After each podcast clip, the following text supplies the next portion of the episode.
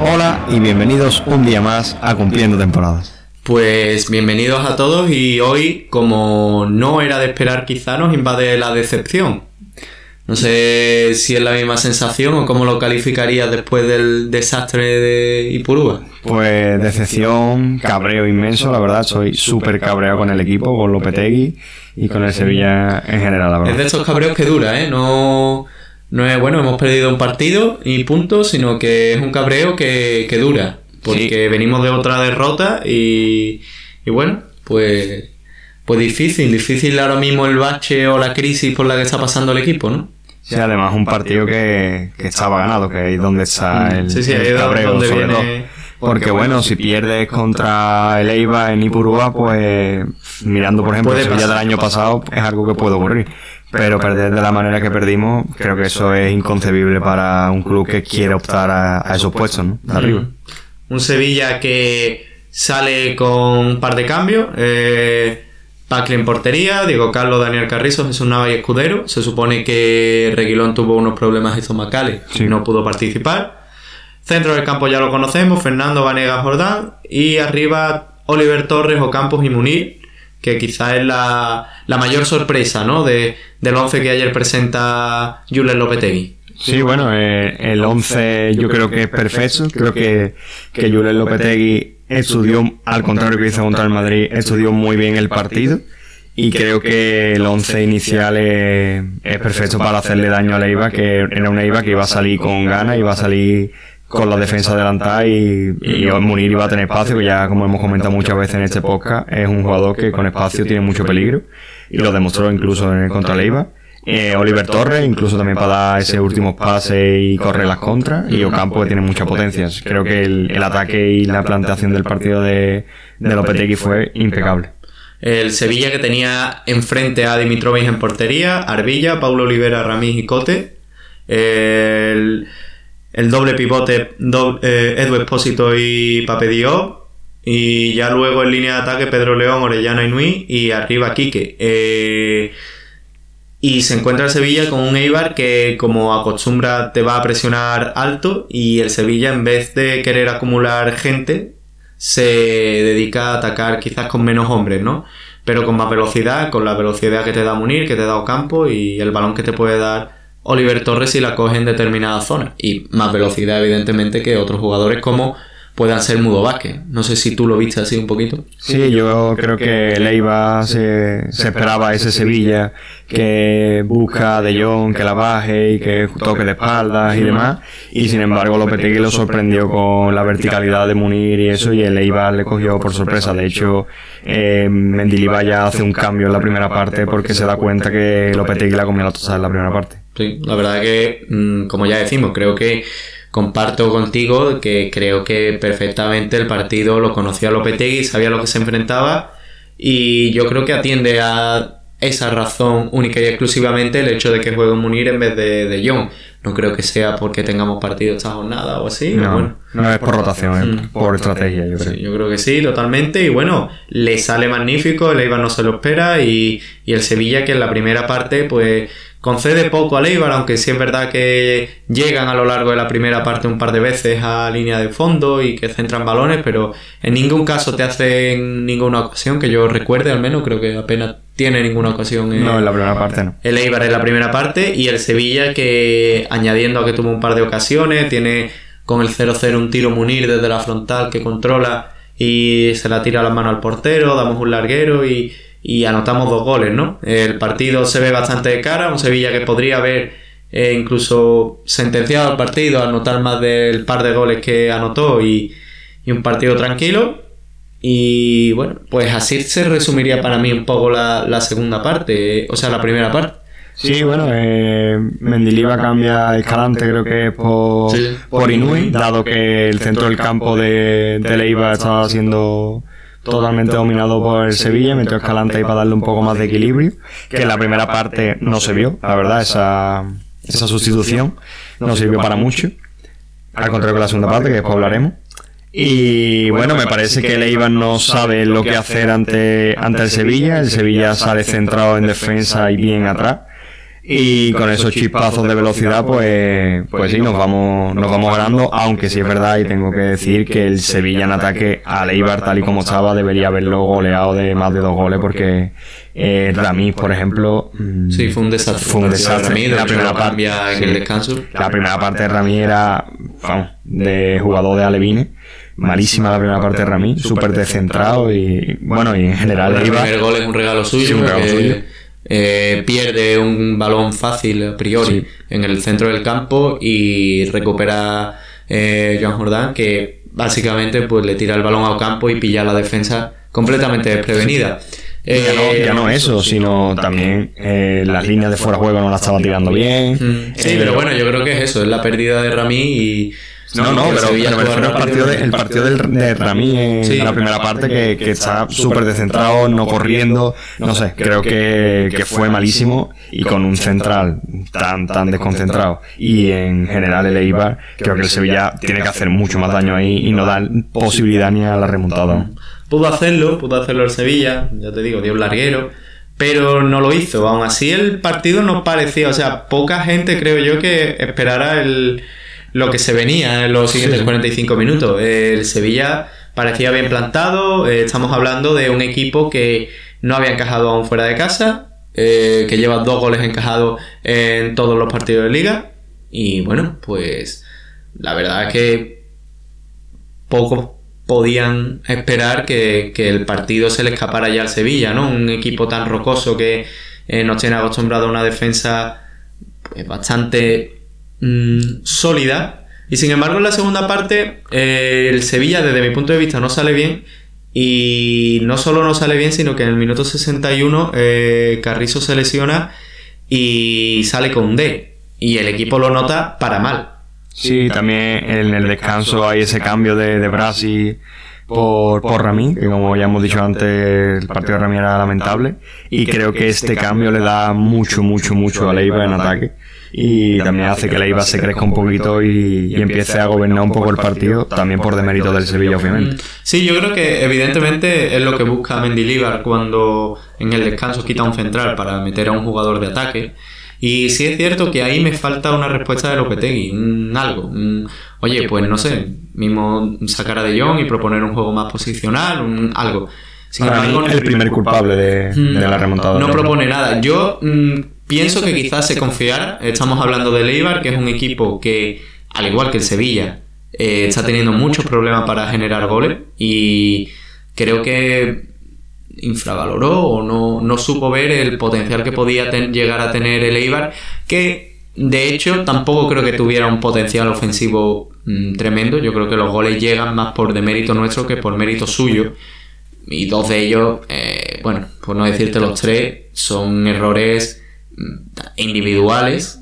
Sí. Pero sí es cierto que el entrenador, yo creo que al descanso, una vez el Eibar te saca eh, un jugador más de ataque y tal, yo creo que debería haber eh, tenido una respuesta y no sencillamente esperar. Y más cuando se ve que el equipo no ha salido bien y que el Eibar te va a encerrar. O sea, no sé si el plan de Lopetegui era eh, aguantar toda la segunda parte con el cuchillo entre los dientes y a ver si se podía correr alguna, pero el Sevilla no pasó de medio campo en toda la segunda parte. Pero eh, lo que yo estoy viendo de Lopetegui, lo que mm, peor tiene o tiene que mejorar, eh, esa capacidad para darle la vuelta a los partidos. Creo que es incapaz de darle la vuelta a un partido como lo hizo Mendilibar, por ejemplo, con el cambio de, de Rami. Lopetegui no tiene esa capacidad. Eh. Lopetegui vio que el Leiva nos estaba, nos estaba remontando y sin embargo los cambios son totalmente desafortunados.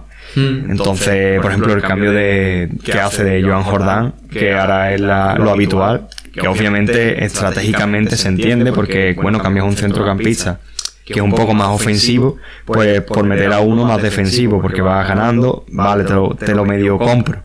Pero, ¿por qué no cambias mejor a Vanega? Antes que Joan Jordán, dado que Joan Jordán no lo puede quitar. Ya está demostrado que Joan Jordán no lo puede quitar porque es el que le da el equilibrio al equipo. Además que Vanega está perdido. una vez se va Joan Jordán. Sí, sí. O sea, es que Vanega no estaba haciendo mal partido, pero una vez se va Joan Jordán, Vanega es uno menos prácticamente. Es que no suma. No, no es capaz de hacerse con el centro del campo, no es capaz de... No, Vanega sin Joan Jordán no... La verdad, yo no sé si se ve que Lopetegui no lo ve igual, pero es que no, Vanega no funciona sin Joan Jordán a día de hoy.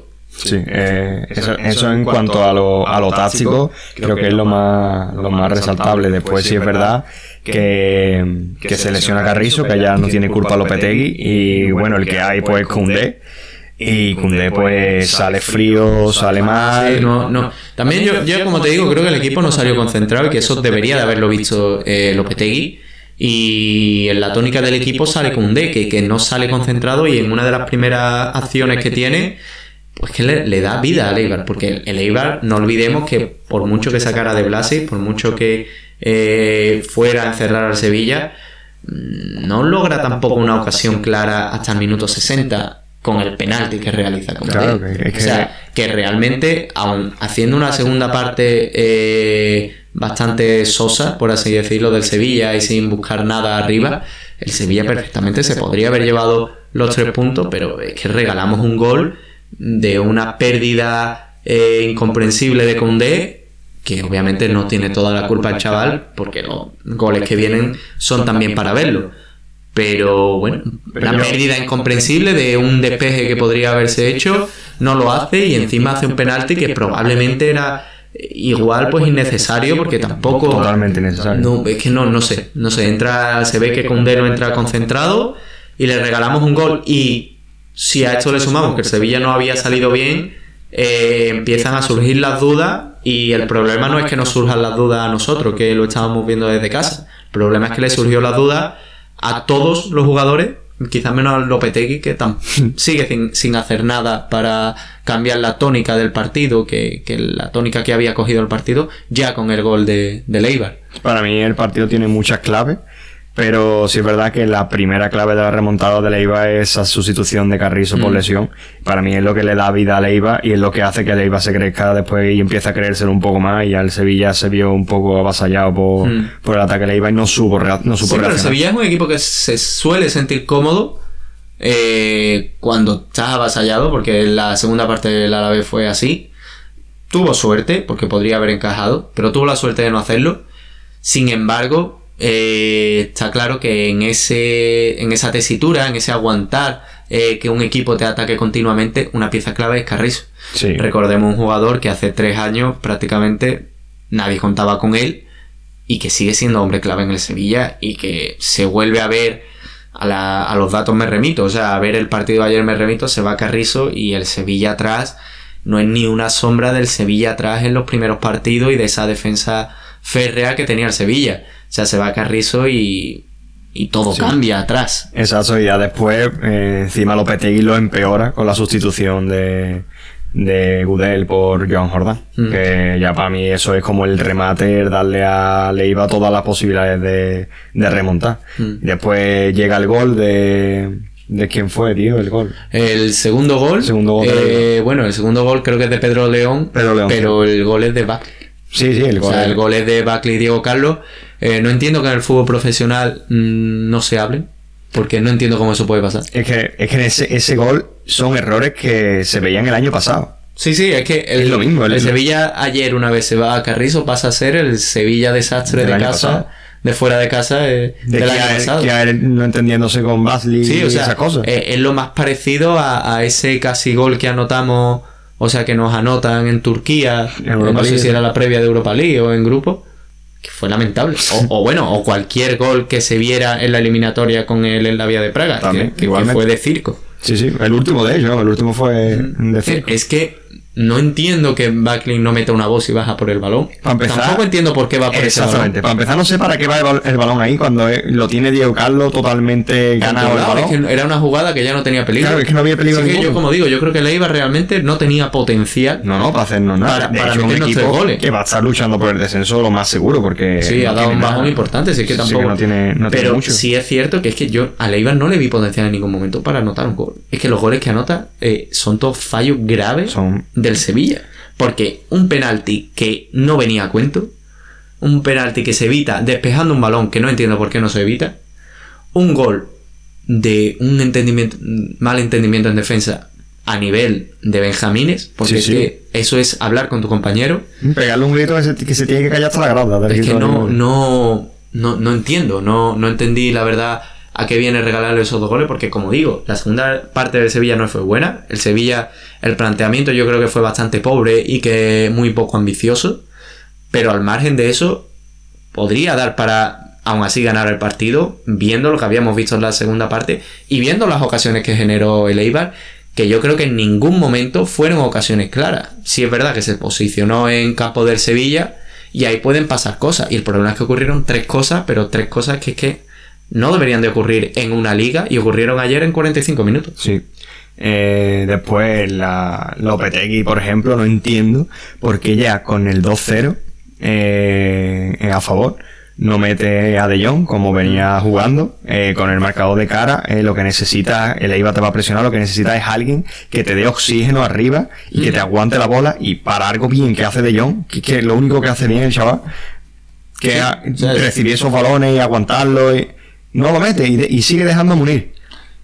Eh, para empezar es el primer fallo que táctico Sí, que yo, veo. yo- yo te lo di, vamos, lo he comentado ahora cuando estábamos hablando de la primera parte, que es que no entiendo para qué, o sea, sentido. no entiendo que De Jong eh, juegue contra el Madrid y no entiendo que De Jong no juegue una vez tenemos Claro. un 2-0 en el marcador. O sea, pero sí, que no es castigado a Munir, no es castigado un cambio No, táctico Munir, eh, para totalmente mejores del comprensible partido, ¿no? y que probablemente nos hubiera dado el poder de despejar un balón y, y- y que hubiera alguien que lo bajara, pero Exacto, y darle oxígeno al equipo si sabía que le iba, te iba, te iba a presionar y te iba De Jong no se le puede negar la entrega y lo que corre, que ya lo hemos comentado aquí, que es un jugador con cero gol, pero que correr, presionar lo hace. Y Sí, es sí. que es lo que necesitaba el Sevilla. baja el balón. Alguien que moviera a los que centrales. es lo único que hace bien el chaval, si ya te digo, si a mí lo, lo único que Marcar no íbamos a marcar, pero Claro, pero el chaval baja bien el balón, aguanta bien el balón, entonces por lo menos poder pasar en el, campo. es que el cambio era claro, o sea, el primer cambio era ese, con el 0-2, cambiar a Muniz y meter a De Jong. Y ya después, pues, hace los cambios que, a ti te dé la gana, pero De Jong en esa, en esas circunstancias de juego tiene que estar en el campo. Mm, Yo, sinceramente, es lo que, lo que le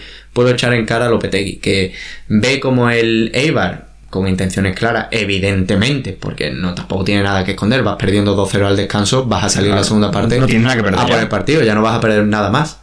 Sale, eh, quita un central, mete un eh, mediocampista ofensivo y no hacen nada. Yo entiendo también que esperaba más algo como en la primera parte de que alguna o Campos y Munir se iban a escapar. Yo creo que eh, Sí, es que claro. no, otra cosa no entiendo. Al igual que el cambio de, de Pozo cuando ya vamos 2-2, eh, lo que sigue buscando es eso. Bueno, una contra, que Pozo es rápido, y, y yo creo que el partido ya no era para eso, porque el Sevilla ya que estaba sacando contra. Yo creo que él tuvo tiempo perfectamente por cómo se desarrolló el partido para frenar la sangría que estaba haciendo Claro, la segunda parte. Y en ningún caso los cambios atendían a eso. De hecho, es que el cambio de Pozo llega ya en el minuto 77 Con el 2-2. con el 2-2. mm, Bueno, le estás dando 10 minutos a un chaval de la cantera, que es que es un cambio que podrías hacer si fueras ganando. Que es que no.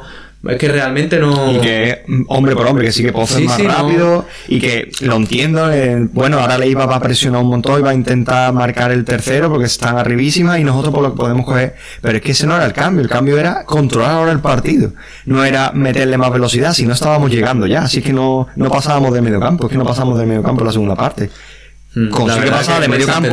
Y, y después intenta hacer algo, pero, pero para empezar tienes que empezar a controlar el partido. No sé, me pareció fatal el partido de Sí, la Lopetegui. verdad que la segunda parte de Lopetegui creo que no está acertado. Y bueno, y ya digo, también los errores que son eh, errores garrafales. El de Condé es un error pues de no estar concentrado, de no salir concentrado. El de Backley eh, con Diego Carlos es un error que no se entiende. Bueno, Eh, la falta que- y la falta que no, bueno, la barrera. Pone, pone a dos jugadores en la barrera, una falta que está muy cerca de la frontal del área. Y no sé, Basley un jugador profesional con la veteranía que tiene, los años que lleva ya jugando a fútbol, mm, que caiga en un error de alevine, pues me parece un poco Sí, es que los tres goles son un despropósito. Es que Basley para mí se merece suplencia desde este partido para darle una oportunidad a Bono. Que Bono lo hace peor, perfecto, otra vez Basley. Pero después del partido ese que ha jugado Basley, de, de haber regalado dos goles que ha regalado, creo que el, siguiente partido tiene que jugar Bono, más que nada para darle una, una un toque de atención, ¿no? Que... Sí, la verdad es que no se entiende. Es que, como digo, son errores que si un equipo acostumbra a cometer este tipo, este tipo de errores, no va a pelear por otra cosa que no sea el último puesto. Claro, eso así. Porque tú no puedes cometer esa clase de errores y tres en 45 minutos. Es que no puedes, siendo un equipo eh, profesional. La verdad es que no se entiende y, bueno, fue todo un cúmulo. Y no sé, supongo que el Sevilla, pues, históricamente no es un equipo que gane fuera de casa mucho. Y por estadística, pues se nos vino todo encima. No, no sé muy bien qué pensar. Es que no encuentro una explicación a lo que pasó ayer eh, en la segunda parte. Un partido que como ya decimos, a priori estaba controlado. Eh, sí me gustaría hablar de otro tema, ya viendo un poco que el análisis del partido yo creo que por mí estaría, yo creo que poco más podemos decir. Sí, no, simplemente señalar a jugadores como Vanega en la segunda parte. Bali. Yo creo que Vanega también es culpa del entrenador de quitarle a John Jordan. Sí, pero Vanega tiene que, tomar el centro del campo como un jugador de, esa calidad. Eso es algo que venimos ya hablando. Ah, o sea, Vanega ya no es el Vanega que pero Vanega está encontrando su sitio en el Sevilla con Joan Jordán. Y no, ¿por qué lo quitas ahora? Es que se lo quitas y Vanega es uno menos. Es que eso lo tiene que ver eh, Julen Lopetegui. Vanega, evidentemente, tiene su edad, está a su nivel y un entrenador tiene que conocer el, nivel que pueden ofrecer sus jugadores. Aún así, no, Vanega no supo entender el partido, después ya empezó a dar balonazo y al revés, el partido había que controlarlo, no da balonazo como si estuviéramos jugando contra el Barça, ¿sabes? Que estamos jugando contra el Eibar. Hmm. Eh, después, otro señalado para mí es Escudero. Bueno, la segunda parte de Escudero, creo que Pedro León hace lo que quiere con Escudero, lo que quiere, o sea, no, Escudero no salió a jugar, igual que el Sevilla, pero Escudero menos todavía. Y y después señalar el jugador destacado para mí del Sevilla es Munir o Campos. Creo que los dos fueron los, dos mejores. ¿Tú cuál, dirías? Eh, bueno, no, sí, sí, vamos a hablar ya de jugador destacado. Yo, sin duda, Campos. O sea, con la asistencia, no, no me cabe otra que destacarlo. Además, eh, para mí era el puñal del Sevilla. Eh, se escapaba muy bien por banda, constantemente peleó por esa banda derecha, hizo lo que quiso en la primera parte. Ya en la segunda, es que en la segunda no destacaría no, campo. Que la segunda no. Eh, a nadie, es que no podría destacar a nadie en la segunda parte. Siquiera Fernando lo vi muy acertado. Sí, Fernando también jugó mal. Y bueno, y Cundé también fue. Es que creo que salieron confiados en la segunda parte. Cundé, tío, eh, ya va a tener que cambiar bastante su imagen porque hay muchos sevillistas que, obviamente, para el primer partido que juega hace eso. Sí, pues pero bueno, eh, también son los nervios, es un chaval joven. Sí es cierto que... Ya, empieza desde atrás, ya, eh, ya va a tener que darle la vuelta Evidentemente, se ve que está teniendo unos problemas de adaptación que no se ven en Diego Carlos, mm. por ejemplo. Que no hizo su mejor partido tampoco ayer, pero que... Y bueno, ha llegado aquí, ha caído de pie y con DSB que tiene nervios, que no, no le falta confianza. Eh, no sé, es que al final muchos jugadores no es solo el nivel al que puedan estar, sino también la confianza que puedan tener y es, es algo muy complicado. Pero sí es cierto que con Condé se ve que el staff técnico de Sevilla tiene mucho trabajo para encauzarlo, para que mentalmente el chaval se sienta con confianza, porque no la tiene. Y Carrizo se pierde unos partidos. Y sí. o es él o es Sergi Gómez, pero viendo el fallo que comete ayer. Eh, tengo mis dudas entre los Sergi Gómez, sinceramente. Después también no quiero dejar eso en el tintero y es eh, el tema Dabur mm, y, el, quería llegar yo. y el tema Ronnie López, sí. que, que creo que posiblemente, salvo algunos partidos de Copa Rey Europa League, mm, dudo mucho mm. que lo veamos con la camiseta del Sevilla. Para mí ayer, una vez quita de John y da, mueve algo la delantera, eh, y no, eh, o sea, Dabur creo que ni viaja. Dabur además es... un partido muy tácticamente muy para Dabur, porque Dabur donde tiene peligro es con espacio, corriendo. Y... ¿Qué es lo que planteó el Sevilla? Claro, exactamente. Entonces, mm, que Munir esté por delante, fuera de su posición, porque Munir no es delantero centro como tal, fuera de su posición antes que Dabur, o sea, si Dabur ya no está para este tipo de partido, ¿para cuál va a estar? Sí, la verdad que preocupante, preocupante eso, pero bueno, ya yo no diría ni preocupante realmente, o sea, yo diría que ya las cosas están bastante claras. Sí, que, que o sea, en- en Dagur no está cedido. Dagur no, no va a participar en el Sevilla mientras esté Julen Lopetegui. Sí, sí. Eh, y Ronnie López sorprende incluso más, porque Johnny López es un jugador que igual ha sido una inversión importante, que La más ya de es una inversión Sevilla. de Monchi. La más cara de la historia del Sevilla, sí. Sí, bueno, pero eso cuanto menos... Todos los jugadores, claro, todos los jugadores que vienen con esa etiqueta. Mm, tampoco, o sea, si tú me dices me he gastado 120 millones en Griezmann y no rinde, pues te digo, vale. Pero tal como está el mercado, eh, un jugador que ha costado 20 y pico millones, pues, 25 creo que- sinceramente, eh, bueno, es que, que ese, eso no es garantía de nada tal como está el mercado a día de Es hoy. una inversión muy importante para Sí, es una Sevilla. inversión importante, todo lo que tú quieras, pero bueno, que hoy en día, pues te diría que casi cualquier equipo se gasta esas cifras, incluso superiores, y tienes aquí en Sevilla otro ejemplo. De Sí, pagar sí, 28 millones por un jugador que lleva una temporada buena, que ya quisiera yo tenerlo en mi plantilla, como ya hemos dicho, o pagar 20 y pico y sueldos súper altos a. Y no sé, el fútbol está así ahora mismo y tampoco creo lo de la cuestión económica, yo creo que debería quedar como anécdota, al menos mientras el mercado siga así. No creo que ninguna, que Sevilla todavía no ha hecho una locura en el mercado No, no. en toda su historia, creo la. Por lo menos la desde que yo tengo uso de conciencia. Y sí te digo que no entiendo el ostracismo, sobre todo el Ronnie López, porque Dabur ya se veía venir un poco.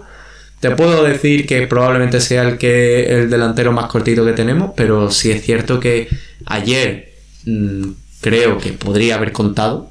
Sí. Y Ronnie López, bueno, es que Ronnie López pues, igualmente podría haber participado ayer. Y ni una opción. Es que no, no entiendo. Hemos tenido aquí entrenadores como Emery que tenía muy claro quién era su once titular. O sea, lo tenía muy claro. O quién contaba más y quién contaba menos estaba muy claro. Pero gestionaba de otra manera, los tenía todos enchufados. Y yo creo que ahí está fallando Lopetegui. Yo creo que, por ejemplo, como podemos comentar que Aspa estuvo aquí y Aspa no participaba, pero Aspa estaba enchufado, quería jugar, eh, entraba en la dinámica, pero es que eh, el día que lo necesite realmente, el día que por lesionado, por diversas situaciones, tenga que jugar Ronnie López, mm, evidentemente no se puede esperar nada de él. Claro, obviamente un jugador que ha cejado en la grada, partido sí, partido también. Eh, después no quieras que te rinda, ¿sabes? Que no un jugador que va a estar totalmente fuera del rodaje de- del Sevilla. Es que al final lo de jugar partido es lo que te da eh, entrar en la dinámica, jugar minutos. eh, La confianza. Claro, es que eh, salir 10 minutos y participar en una jugada de gol.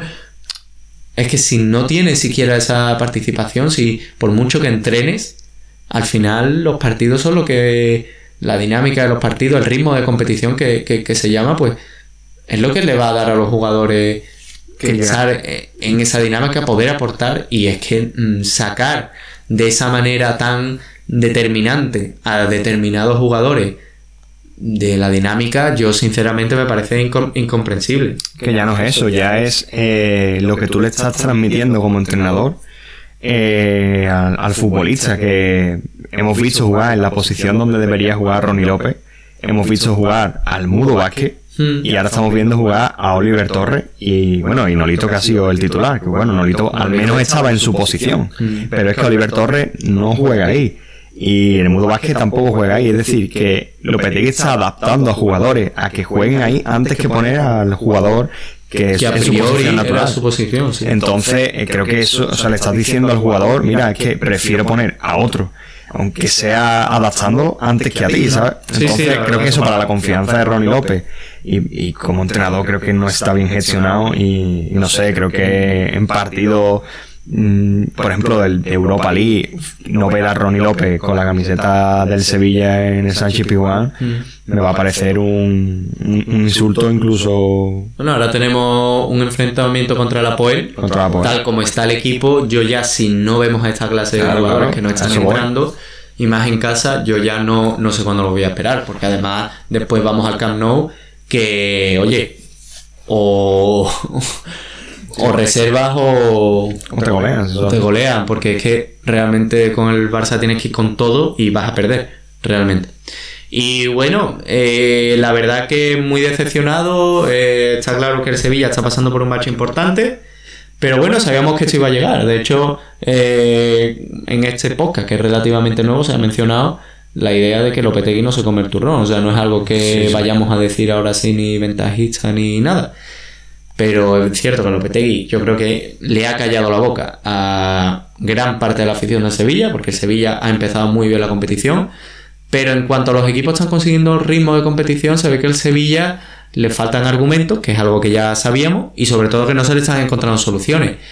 Tenemos este domingo una oportunidad preciosa para mm, volver a sumar y volver a esa dinámica con la que el Sevilla empezó, porque no, nos viene un rival duro que ha empezado también como un tiro y que está demostrando que arriba tiene muchísimo potencial. Todavía no hemos ganado dentro de casa. Sí, bueno. eh, igual que todavía no habíamos No, perdido. Era raro a ver si ahora, ya nada más por la estadística, conseguimos eh, sumar por fin los tres puntos dentro de casa. Eh, pero sí es cierto que se antoja muy difícil y que ahora, pues, estando mal, si tú consigues hincarle el diente a la Real Sociedad, pues sería un, un poco de tranquilidad, porque de- después recordemos, como acabamos de decir, visitamos el Camp Nou, de donde probablemente vas a volver sin nada. Obviamente. O sea, el partido de la Real se antoja muy importante a esta altura de la Sí, a nivel competición. estratégico es importantísimo. Porque ya son, serían mm, cero puntos De nueve posibles. O sea, que ya estamos hablando de... Sí, obviamente perder contra el Madrid es normal. Perder en Ipurúa puede ocurrir, no de la manera que ocurrió, eso me parece inaceptable, pero puede ocurrir si me lo dices a principio de temporada. Pero ya perder tres partidos eh, y perder nueve puntos tan pronto y cuando el equipo había mostrado, pues bueno, ahora aquí es donde se ven los entrenadores, aquí es donde se ven los equipos, cuando las cosas empiezan a ir mal, si la, la capacidad de reacción, ¿no? Estamos ante ese reto, a ver qué capacidad de reacción Yo- tiene el Sevilla ahora. Yo siempre lo digo, en las primeras jornadas eh, ganan los equipos que están rodados. Eso es así. La primera jornada siempre ganan los equipos que Sí, están está rodados. claro que la preparación física es más importante. Obviamente, así siempre, siempre todos los años eh, hay equipos que están arriba en la tabla. Este año, por ejemplo, el Granada, el Alavés el año pasado, equipos que tú dices, no encaja mucho que ese equipo esté el líder o esté el segundo. Y a partir de la jornada 15 o así, ya empiezan a ganar los equipos que son buenos. Que es cuando ya está todos los equipos rodados, ya empiezan a, de- a decantarse los equipos que son buenos equipos y los que toman la, la delantera. Y entonces, pues, puede ser que al Sevilla le haya pasado eso, que el Sevilla esté- estuviera rodado. y por eso ha ganado estos partidos fuera de casa y hemos conseguido una puntuación bastante digna y hemos estado ahí líderes y ahora puede ser que venga lo contrario, ya están los equipos rodados y ya pues puede ser que venga las vacas flacas, no lo sabremos, pero Hombre, yo creo que el Sevilla tiene mimbres como para estar peleando por la UEFA Europa League. eso seguro. vamos. Y la debería de estar ahí. Sevilla debería estar ahí. Pero sí es cierto que, que bueno, es Lopetegui el que tiene que gestionar eso y ya te digo, ahora es cuando deberían de ir entrando otros jugadores que desde mi punto de vista deberían de tener más minutos en las piernas. Cierto es que quizás no muchos más porque estamos todavía empezando, pero algunos más sí que podrían tener y haber entrado más o más minutos en banquillo. Porque ahora va a haber que ir tirando de determinados jugadores. eh, vienen muchos partidos, vienen encu- encuentros clave, van a venir lesiones como es la de Carrizo y ahora pues de momento le ha sonado el despertador a Koundé y le ha pillado dormido. A ver cómo le pilla a lo mejor Sergi Gómez si tiene que salir, cómo le puede pillar a, a Ronnie López si tiene que aportar algo. Eh, pero la verdad que el hecho de que le dé tan pocas oportunidades, pues eh, preocupa. Y con respecto a lo que tú dices, obviamente cuando Granada está líder también es una cuestión numérica, porque sin ir más lejos esta jornada no ha conseguido la victoria ante un rival que compite bien, pero que tampoco tiene demasiado. Y, y bueno, eh, de momento hay tranquilidad, porque ya te digo, son dos derrotas que pueden ocurrir, pero sí es cierto que preocupó mucho la segunda parte, la, la poca concentración que tuvo el Sevilla. Y contra el Madrid tampoco tiramos a puerta. Sí, ya eso ya lo comentamos contra el Madrid. Vienen, vienen dos- o sea, han sido dos partidos que han sido malos de, Sí, sí, del sí. Sevilla. Entonces, ya un tercer malo, un cuarto malo, son ya cuatro partidos malos. Es que, el de Madrid lo puedes perder, pero no lo puedes perder sin tirar a puerta, ¿sabes? Entonces, no sé, las sensaciones sí es verdad que de estas dos últimas jornadas han sido muy malas. Y como esto continúa así, creo que van a empezar la gente a pedir la cabeza a Lopetegui, aunque sea muy pronto. Sí, porque al final eh, en Barcelona, por muy buen partido que hagas, va a perder. Eh, lo normal es que pierda. Y contra la Real Sociedad, pues o ganas o encajar ya cuatro derrotas, como es algo que podría ocurrir si no lo ganamos a la Real Sociedad seguida. La sensación es muy eh, importante. Depende cómo pierdas en el Camp depende cómo pierdas contra la Real. Sí, pero al final ya te digo, si vienes de perder contra la Real mm, y haces un buen partido en el Camp y aún así pierde eh, tampoco es una sensación agradable. No, claro, pero por lo menos te das cuenta de que el Sevilla, pues ya, pues hemos jugado mejor. Pero sí es verdad que como el Sevilla le meta 5 el Barcelona, que puede ocurrir fácilmente porque el Barcelona ya sabemos el equipo que es, y que perdamos la Real haciendo un partido malo, yo creo que el partido de la Real va a ser clave para pa de cara a la afición con Lopetegui, la verdad. Sí, la verdad que sí. Porque ya después de Barcelona o viene Levante y, y después viene el Getafe. O sea que Aquí no se puede dormir nadie y de momento el Sevilla pues está teniendo un bache, esperemos que quede ahí, ¿no? Y ya te digo, eh, nos enfrentamos a una Real Sociedad que viene de ganar 3-0 a la vez y liquidar un partido en la primera parte, que es lo que debería haber hecho el Sevilla y no hizo.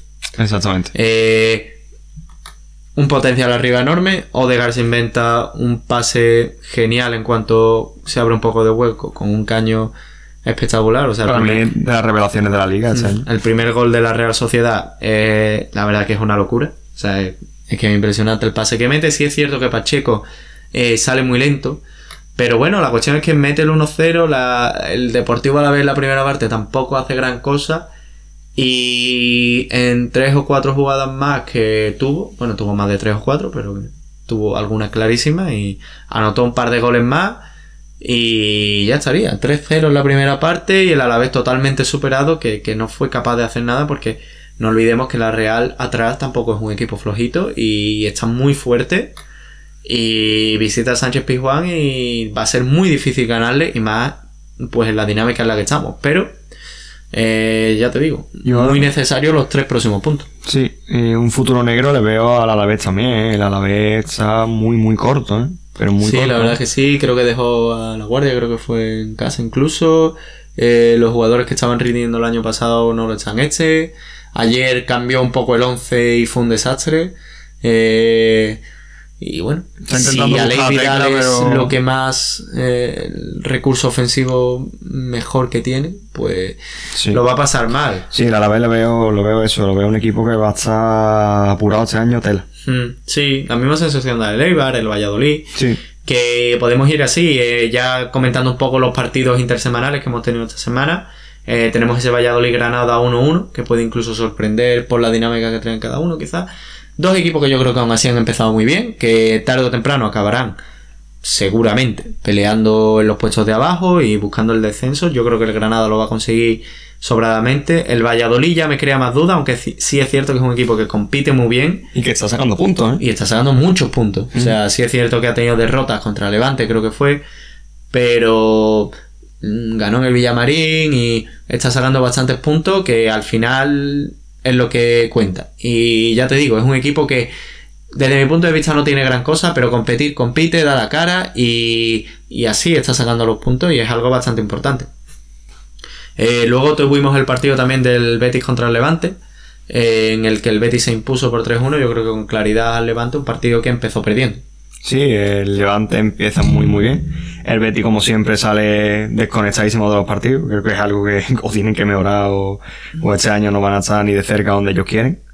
Y bueno, el Levante pues empieza bien, con Morales enchufado y, el ataque... No veo yo a Morales este año como... No, está como otros años, pero sí es verdad que está mejorando con respecto a las primeras jornadas. ¿eh? Mm, pero no, no es ese jugador determinante. Para mí el que destacaría es eh, este jugador portugués, portugués sí, de Loporto, que es el que anota el gol. Que para, para mí ya, ya digo Hernani. que es Hernani, que, que para mí ya anticipo que es el jugador de, de, la, de la jornada para mí. La verdad que el partidazo que hizo, porque en la segunda parte que ya el Levante no respondía directamente, en la primera no quisiera una gran primera parte, pero en la segunda no respondía, el único que podía hacer algo era Hernani, que con espacios la verdad que se vio un gran jugador. Sí, o sea, entiendo que ese jugador es irregular y que ese partido no lo va a dar siempre, porque si no, no estaría en el No, debate. no, obviamente. porque es Porque que digo, para mí ha sido unos recursos y espectacular, ¿eh? Mm. Espectacular la primera parte de Hernani y bueno, incluso estuvo a punto de hacer un gol, un golazo en la Sí, segunda parte. O sea, estuvo a punto de hacerlo. Y ya te digo, un Betis que controló al Levante. Eh, sí. Sí. es cierto que el Levante hasta el 2-1 tuvo alguna ocasión bastante importante. In- incluso con el 2-1 tuvo alguna otra, pero, pero poco más. Sí, vi al Betty mucho más jugando en lo colectivo, más que en lo individual.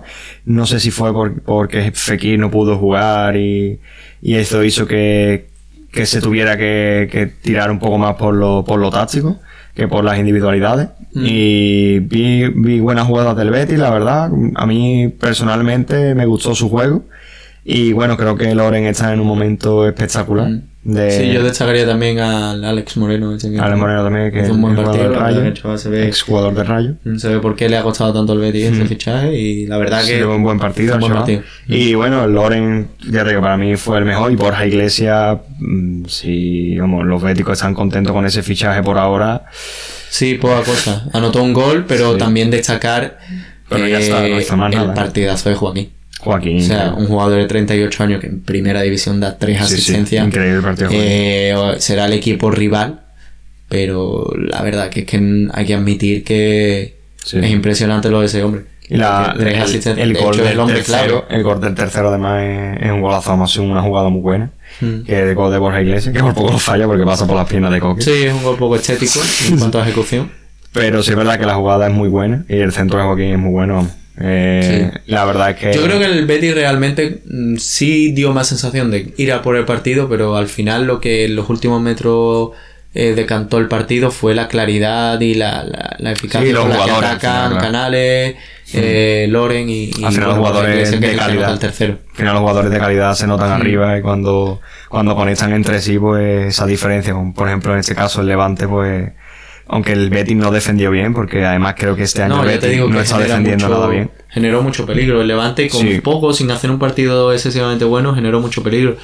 También el Betis se encuentra con, con el 1-1 acabando la Sí, primera parte sí, y se encuentra con el 2-1 empezando la segunda, que son los, los dos momentos más, Eso un más rival estratégicos de... Eso el Levante lo tendría que, que evitar. Sí, exactamente. No lo, no lo consiguió evitar. De hecho, poco antes del gol de Loren, el portero hizo una acción, eh, se tiró al suelo, buscando perder tiempo, Hmm.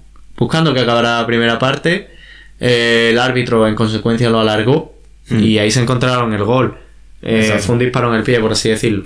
Eh, sí. Otro partido fue el Barcelona, que sigue sin convencer, pero 2-1 al Villarreal, que cada vez va a más, ¿eh? O sea, Sí. si lleva consiguiendo buenos resultados más o menos toda la temporada, pero en cuanto a juego, cada vez es más serio y, y ojo porque vamos a tener ahí un rival. eh, Bueno, si el Sevilla acaba peleando por Europa League, vamos a tener ahí un rival. Creo que no es la jornada para hablar de, de puestos altos de la, de la tabla. No, no, no.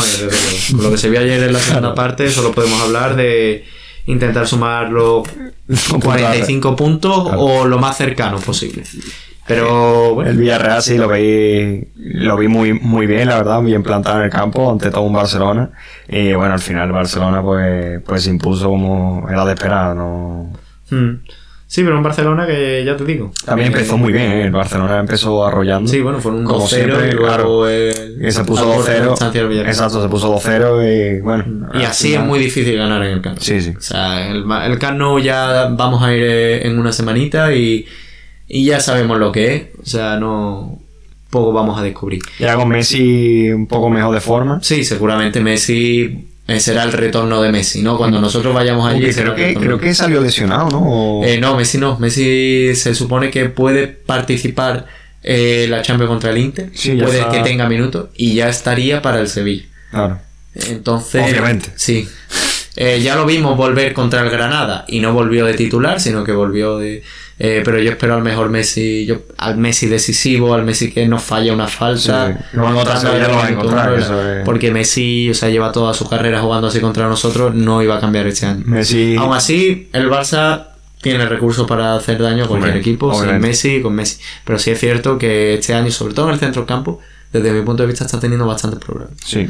Eh, otro que, bueno, sigue sumando como era de esperar es el Atlético Madrid y otro que sigue sin sumar es el Mallorca, que de momento pues compite, pero una vez Lago Junior no aparece, pues es un equipo que sufre bastante y que, que le va a costar, le va a costar pelear por la categoría, pero bueno, es un equipo más que compite.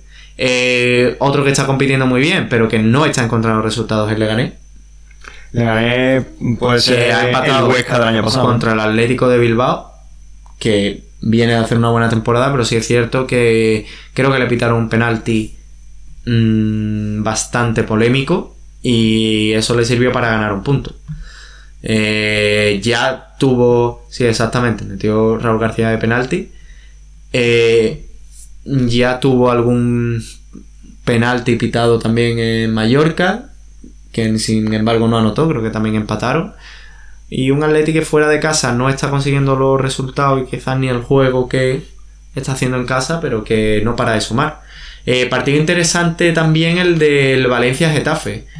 Eh, interesante porque el Getafe llega una vez en la primera parte y mete un gol y el Valencia llega a tres y mete tres goles. Yo la primera parte no la vi, vi la segunda. Mm. Y, y bueno, creo que el Valencia le pasó un poco lo, lo que le pasó al Sevilla. Sí. Realmente. Eh, Sí, salió a no jugar a nada, con un partido que para él estaba cerrado y se encontró con, con un Getafe que no va a bajar los brazos. Un Getafe que con Bordalás sigue empeñado en cambiar un poco ese juego tan rocoso y, y eso lo está matando, ¿eh? y yo creo que a mí me convenció un poco más el Getafe. eh, jugarle así al Valencia me pareció muy arriesgado. También es verdad que el Valencia no está en su mejor No, el. Valencia la verdad que sí ganó en Stanford Bridge, pero sí es cierto que que no me acaba de convencer, pero es que tiene una calidad arriba. Si es que ya te digo, es que tuvo tres en la segunda parte no, y anotó la. O sea, la plantilla del Valencia es que es pues un cuarto puesto asegurado que a nivel de, al nivel de nombres, eh, si acaso el Betis es el otro que puede, porque la verdad que la plantilla del Valencia poca competencia tiene en la, en la liga de sin contar a los tres grandes, ¿no? Eh, pero bueno, un Getafe que pelea y que un gran gol de este lateral, que creo que es un fichaje, ¿no? Ahora mismo no recuerdo su nombre. Eh, el gol que mete Tacón, que poco se podía esperar de ese de Jason. Y luego Ángel en el 69 pues hace el 3-3 y, y ahí van a quedar. Hubo mucha polémica por un penalti, no sé si lo viste, de, de una mano de Cucurella en la línea de gol. ¿Qué va? No. Pues había bastante polémica porque parece una mano clara, es extraña, eh, hace un, un gesto muy extraño Cucurella.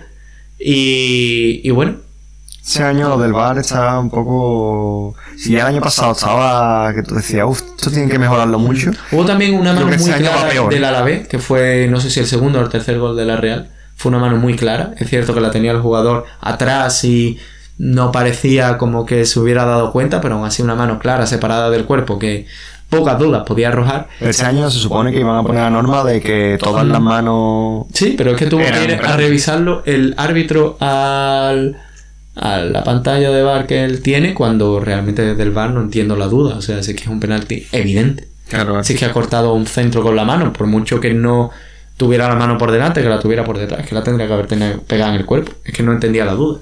Y bueno, eh, la deficiencia de, del el aquí en Valencia, España. ya, el Valencia ya la afición está pitando y demás a Valencia que creo que eso tampoco... Sí, la verdad es que es lo mismo que puede pasar a, a cualquier aficionado a Sevilla. Es que te van mm, dos goles arriba al descanso, pues es un partido que te tienes que llevar. Y sin embargo, pues no fue tan catastrófico como lo del Sevilla, porque saca un punto, pero bueno, en Muy bien, que era el Getafe, que el empatar Getafe- con un partido que tenías bastante encarrilado, pues, pues molesta, molesta y se puede entender.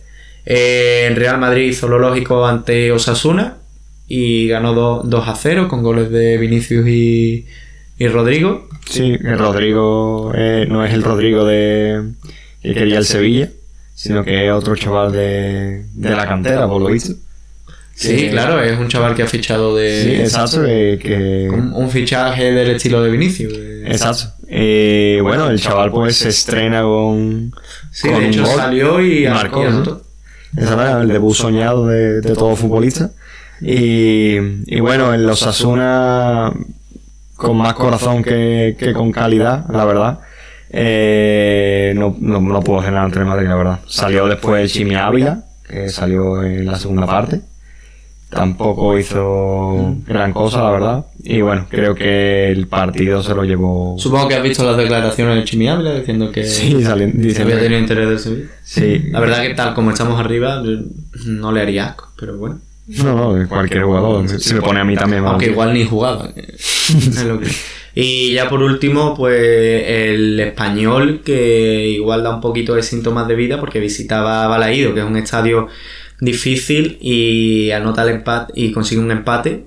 O el Celta que quizás se está viniendo un poco abajo y Sí, no, ya, ya lo dije en el, en el último podcast que. y no es tanta revelación y, y empata contra el español. Pero bueno, tablas entre el Celta y el español en Balaído. En el último No- podcast lo, lo hablé y dije que el Celta no está, o sea, no, no está engrasado, no, no, no termina de, Mm. de enchufarse a la liga. Yo creo que tiene un 11 muy claro y que fuera de ese 11 pues lo pasa mal.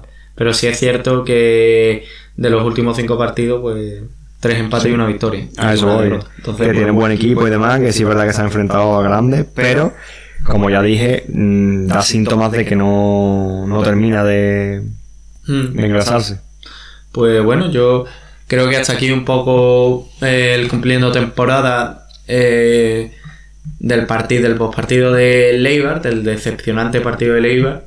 Y nada, pues a esperar a ver que nos encontramos este domingo en el Sánchez Pizjuán a las 9 de la noche contra una Real que viene fuerte con mucho potencial arriba y un Sevilla que a priori puede tener potencial atrás pero que sin Carrizo eh, va a tener que pelear muy mucho ese partido y bueno a ver qué nos encontramos porque o reacciona el Sevilla o los problemas que nos podemos encontrar pueden ser importantes. Sí, espero que se recupere Reguilón, que no sé los problemas estomacales hasta qué punto Mm.